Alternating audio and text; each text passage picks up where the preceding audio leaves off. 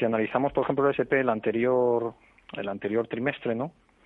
Eh, pues bueno, hay, sectores que, pues por ejemplo, eh, hablamos de crecimiento de beneficios. Pues si nos centramos en sectores más ligados al ciclo, como pueden ser recursos básicos, pues cayeron un 11% en el último trimestre. Pero si luego nos vamos a sectores como, por ejemplo, sanidad, o, sectores como allí telecomunicaciones, ¿no? E incluso sectores financieros, pues ahí han crecido pues sanidad un 10%, el sector de telecomunicaciones un 10%, el sector financiero un casi un 4%, crecimiento de beneficios. Entonces, bueno, pues sí que hay sectores que están sufriendo y hay otros sectores que no, ¿no?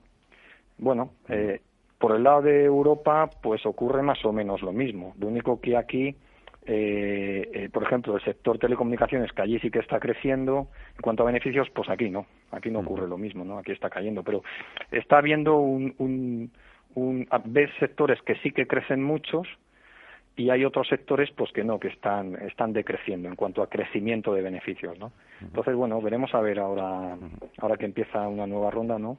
veremos a ver cómo qué es lo que qué es lo que ocurre no pero sí que si analizamos un poco lo que ha pasado a lo largo del año que los índices están, han subido mucho. En líneas generales, tanto en Europa, no hablo de España, pero sí en Europa y, por supuesto en Estados Unidos, ves que en la primera parte del año, podríamos decir hasta, hasta mayo, eh, mediados de abril, mayo, los sectores, los que, los que lideraban las subidas eran los sectores cíclicos en detrimento de los defensivos, que subían menos, y en la segunda parte del año, hasta agosto, eh, sí, o en este segundo trimestre sí que vemos que los que lideran la subida son defensivos en detrimento de los cíclicos.